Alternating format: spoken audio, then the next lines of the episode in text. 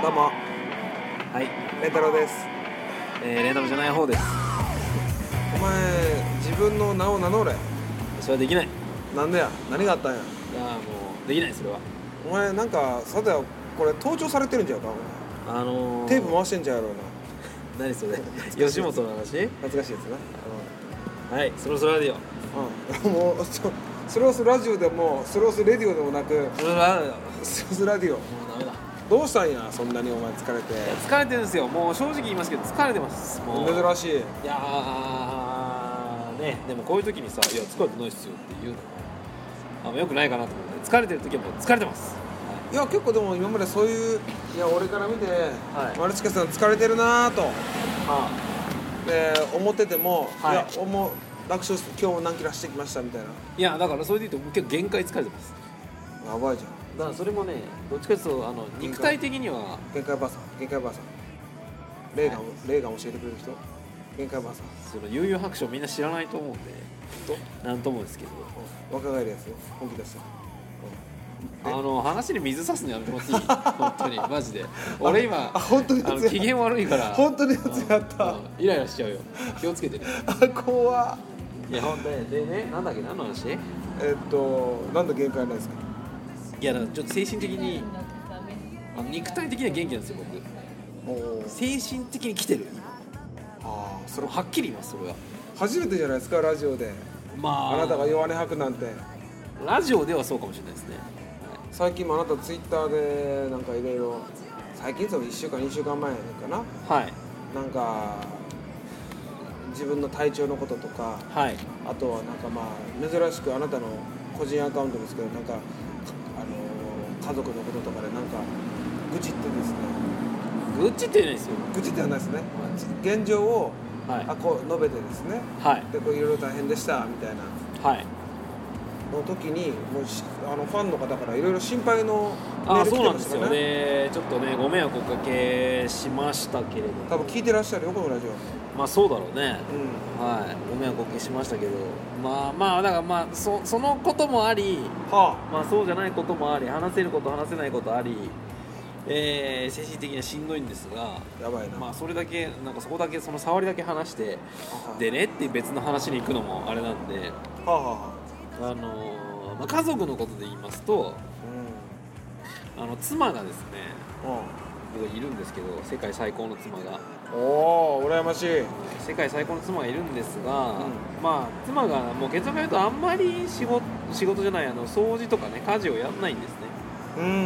はいでまあなんかその妻の名誉のために先に言うと、うんうまあんそれは僕にも多大な責任があるので妻がだけが悪いってことは一つもないんですけど、うん何が起こってもうんまあ、その上で言うとあの、うんまあ、家事が結構おざなりになったりとか、うんあの適当になったりとかほうほういうのが続きながらその子どもの健康診断とかもなんか忘れてましたみたいなことがほうああったもんですからあなるほどそれちょっとまずいですねうんそれで僕はもうなんかもうむっちゃくちゃ怒ってしまったんですけど、まあ、よくよく考えたうんら、うんまあ、それ自分の問題でもあるし自分の問題でもあるいや子どもの問題って僕の問題でもあるじゃないですか。なるほだからまああんまりあの人のことだけを悪く言うのはダメだなっていうのはまず大前提にありながらどうんただなんかあのそれを繰り返していくと追い詰められるの自分なんですよあ繰り返すっていうのは例えばですけ怒るど怒ることってことなんていうかなんか良くないことが起こったとするじゃないですか、うんあなた例えば教師ですと、うんねあのクラスでなんかこう揉め事起きましたみたいな、はあはでホームルームで解決してみたいなあそういうこともあるんでしょきっとあ、はああああったことありますねありますよね例えばそんなことが起こった時に「うんあのーお前なんて言い方したんだ」とか「それお前が謝らなあかんやろ」みたいなことあると思うんですうよ、んうんあるんですけどそのまあでもどこかに自分にも責任の一端があるとも思うんですようんなる担任としてとかほどねクラス運営する立場としてって、うんうんでこれは僕は事実だと思うんですけどうんうんだからといって自分が悪い自分が悪いと思い込むとうん何でもかんでも自分が悪いことになっちゃうので、うん辛いですねそれはダメだとうん私は思ったわけですね、うんうんはい、だからその悪いかもしれないけど、うんうんあのー切り分けないといけないと、切り分けるうん、いうに思いまして何を切るわけですか例えばその今回で言うとその子供の検診を忘れてましたっていうのはうん妻がねあのいや僕にもまあ責任があるっていうのはこれ事実だと思うんですようんうんうんで事実だと思っていてあのーまあ1歳半検診みたいなのがあるんですけど子供うの、んうんうんそれはその存在を知りながら「うんそれ俺やるよ」とも言ってないし、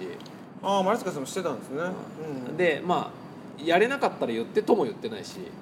うんうんそのまあやいつもやってくれてるからやってくれるんだろうなって感じになっちゃってたところ僕の良くないところなるほど、はい、だからもうこれはこれでじゃあキャッチアップできることはキャッチアップするし子供のことは俺のことだからいうふうに思いましたと、うんで一方の家事なんですけどうん家事家事はもうなんか何も言わないことにしました僕はうんうんうん、でこれ究極のこれ聞いてる奥様方もうひっくり返るかもしれないですけどうんうん解決方法をちょっと見つけまして、うんえー、と金を払ってもらおうとしましうんおおた、はい、罰金制罰金じゃないですあの委託してくれと家事を俺におお、はい、でいくらっていうから、まあ、いくらがいいかなと思ったんですけど、まあ、1万月間1万いいなあ月間1万で、えっとまあ、平日はさどうしても奥さんがやんなきゃいけない部分ってあるじゃないなんかそれやってもらうんだけど土日の家事うん掃除、えー床拭き含む、えーせんえー布団干し、えーそれから庭の手入れ庭っていうかあの、うなんていうの植物の手入れうんそれからちょっとした植え込みみたいなところから雑草バンバン生えてくるんで、うんそこの手入れうん全部やります月間1万円、ああっていうことにしようと思ってますで妻にも言いましたそれうでん笑ってましたねあ笑ったんですかなんかふざけんなって話にはならなかったんで、まあ、そういう方法を取ることによって、うんうんまあ、だったら妻がやんなくてもしょうがないじゃんっていうえーことに、えー、あしよそうういった意味の切り分けるってことなんですね自分の中でそれで踏ん切りをつけるということですかでああとはその切り分けるって言ったのは、えっと、頼まれたことをそのまま咀嚼してちゃんとできる人の方が俺は少ないと思うんですよ。うんわかりまますこれすうんうんうん例えばレンちゃんに、うんあの今度、うんピクニックに行くから、うんうんえっとお弁当を申し訳ないけど用意してもらって、うんでブルーシートビニールシートに包むみたいなの持ってきてって言った時に、うんこれはもうこの頼み方をした時点でもう結構失敗でうん例えばレンちゃんが「コンビニでお弁当買ってきたよ」って言ったら「いやコンビニの弁当じゃねえよ」って俺言うかもしれないじゃん、なるほどかといってめちゃくちゃになんか作り込んできた弁当を持ってきたよって言ったら大変だったでしょそんなこと頑張らなくていいよって言うかもしれなあいじそゃんれはそれでムカつくなだからその度合いっていうのはもう頼んだ時点であんまり期待しちゃいけないんだなっていうのが今回の学びだったんですようわ例えば掃除しといてとか、はいえーなんかご飯作ってって言った時にあーその出来上がった状態に対して文句を言ってはいけないんですうんよ、うんうん、はいあでも確かにそれはそうかもでねこれはだって頼んでんだもんそれはそうかもね確かにで例えば頼んでて俺が「レンちゃんお弁当持ってきて」って言って「コンビニの弁当買ってきたよ」って言って「お前ふざけんなよ」ってなるんだったら俺がやればいいじゃんって話、うんうんだってまあ、俺俺としてもねもしそう勘違いしてたら、じゃあお前がやればいいじゃんってでしょ言っちゃいそうだだってね頼んだのは俺だし、うん例えばそこの俺の中での正解が、うんまあ、一般的なおむすびと唐揚げぐらいの手作りのお弁当が良かったって話だとしたら、そそんなことをさはやりたいのは俺じゃんそれはうん、うんだからやりたい人がやんなきゃダメでしょっていう意味では家事も同じでうん綺麗に洗濯したい掃除したい布団を毎週干したいシーツを毎週洗そりゃいそうただいよなっていうのは俺がやりたいだけであって別にうちの奥さんがやりたいわけじゃないんですよそうなのかもね冷静にほ読み解くとだったらこれを人に押し付けちゃいかんし期待してもいかんとうん、でもマレスケも結婚して子供生まれてから変わったかもねどういうことそんなに例えばあなたが一人暮らしとかしてる時にはいそんなに細かいことやってたっやってないですよでもやらないと子供に悪影響なんですよけそうだよねだからはい子供を生まれてから変わったって感じですねあれもでまあ上の子なんかちょっと咳喘息みたいなあららになっちゃったこともあるしで俺もな、まあ、ストレスなのかなんか分かんないけど咳が一時期、まあ、ラジオでもやりましたけどストレス全然止まんなくっストレてス、は理由は自分の胸に手を置いて考えてるからい、いうことがありまして、まあ、骨まで折れたんですよそれ覚えてるか分かんないですけど咳出すぎて僕あばら折ったんですよそれ初めて聞いたよあ本当、んここコルセット巻いてたんですよ一時期嘘本当。強制ブラじゃなかったのあれ強制ブラじゃないあきょあブラ巻いてるわと思って気づいてたこいつスポーツブラしてるわってちゃうわちゃうちゃうえおっぱい大きくするためにちゃうちゃうちゃう違うの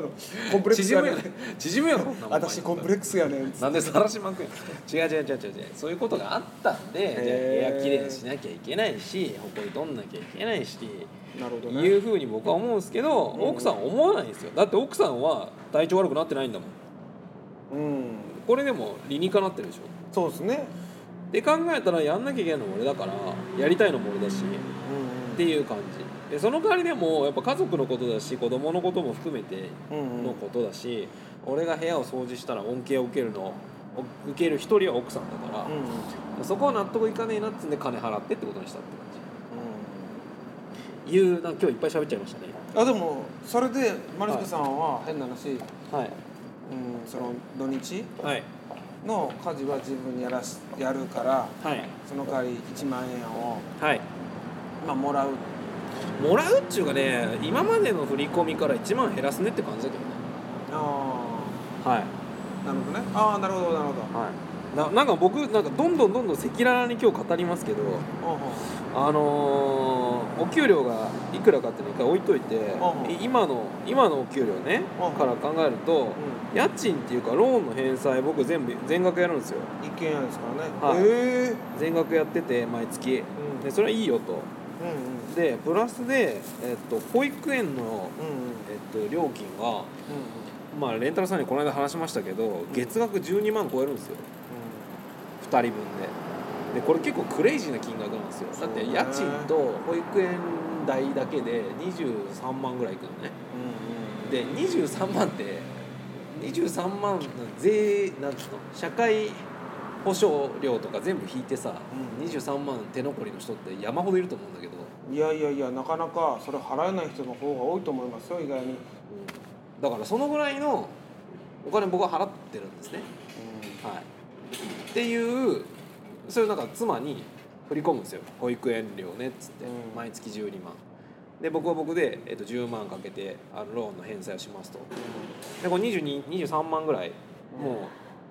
月初からなくなるっていううんうんうんで僕は僕で保険とか入ってますしうんあと光熱費も僕は出してるんでっうん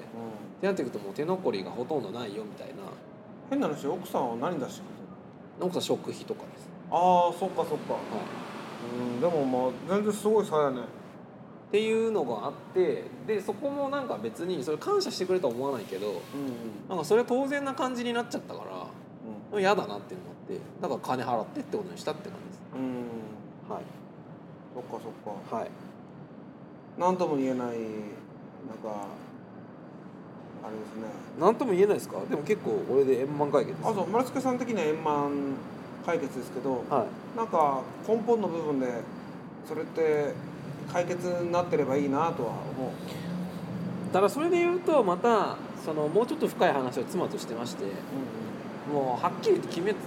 家事に向いてないよねって話をしましたんうんで向いてないって本人も言ってましたうんうん私はなんか俺がやってるコツコツやってることっていうのがまるでできないって言ってうたんうんなんか僕、まあ、レンタルさんご存知多分レンタルさんもコツコツタイプだと思うんうん違いますかそうっねあ違うと思いますでそうですかなんか僕ダメダメタイプです豆じゃないですかそうですかねでで、まあ、例えばですけど確かにはあそうはですよね。あのちまちまちまちま英語を勉強するとかあはあうんなんかあの資格を小さい資格を取っておくとかうんうんってうんうんいうあと本読むとかっていうのって結構僕はまめにやるんですよあ確かにねそれそういう能力が必要ですねうんなんですけど奥さんは例えばそうそういうのって本当に興味がなかったらできない人なんですようちの奥さんは、うんうんうんでそれはもう認めてて本人もうんうんできないうんとだからなんでそんなにマメになれるのか私には分からんみたいな感じだったんで、まあ、そうかとで一方で、えっと、奥さんにも奥さんの特徴があっていい特徴があってうんその代わりなんかあれをやってみたいとかこうこういう経験がしたいってなった時にそれをなんか突き通す力みたいなのを奥さんのがあるんですよ、って考えると、んもう2人の役割が違うんで僕もそっちタイプですよ多分そうですかうそれで言うと、んうん僕僕の役割って超優秀なナンバー2を目指すっていう感じだと思うんですよなんか36歳にしてそう思ったんですけどあなたは常にそうですでよ過すごすでも、そうじゃないですか、でうんまあ多分じゃあ自宅でもそうなんですよ僕は。うで考えた時になんかああじゃあそうかとん、うんじゃあそうそういうふうにうんあのやっていこうよって感じになった、うんうんで僕はなんか夢をあの1から100まで描くことはできないけど、うんうん出来上がった夢に対してうんそれもこっからここまでだったらまずできるよとか、うんうんあのーじゃあ何ヶ月かければできるんじゃないとか、うんうんそれをやるとこういうリスクが出ちゃうけどそれでも行くよねみたいなことをやるのは得意なんです僕は。ああなるほどね、はっていうのがその特性が分かったねっていう、ああでもお互い認め合えたの良かったですね話し合った上で、い、うことがありました。うん、夫婦ではとしては良かったんじゃないですかというわけで、は前進ですよい、ということがあったよって話でした。いやいい話良はいかったねよかったですねまあそんな感じでなのになんでこんな限界なんだねその次の話はちょっと話せないんですけどだから家庭は大丈夫なんですよあ今度仕事なんですけど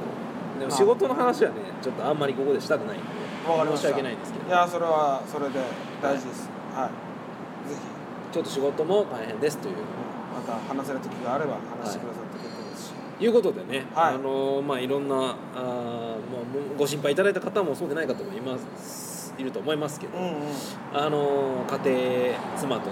えー子供とうんうまくやっていくために、うんまあ、こういうなんか棚卸しみたいなのが、まあ、時折必要なんだろうなっていうことを思いましたね。なるほどはい、頑張りましたね息子さん、偉い偉いちゃんと夫婦で話し合ったってことが、はい、そうですね今回ももう大きいですけどその次にもつながってると思いますからそうですねもう妻と私とは完全に違うんだうんうんということがよく分かりましたはい、それってそれを認めやること大事ですよ、はい、だから金をもらいます私は、うん、その1万円でなんか買いたいものとかあるんですか結局僕子供の服とか買っちゃうと思うんですよそうですかだからそんそういうところが良くないって言われました妻に私にまたプレッシャーかかるじゃんじゃあだからそれを自分のために使えない弱さみたいなあなたその言い方はいやだってそうじゃん、うんそそううかまあ、なそれそうだなと思いましたけどねそうなのかな、はいえー優しいお父さんと思いますけどねうんいやでもダメなんですよそれじゃそうですか僕はきっと次のステージに進まないといけないんですよ、うんはい偉いなはいうことでいそんな状況でしたはいはいよくできましたはいじゃあ今日はこの辺ではーいはいまたねまたねバイバイキン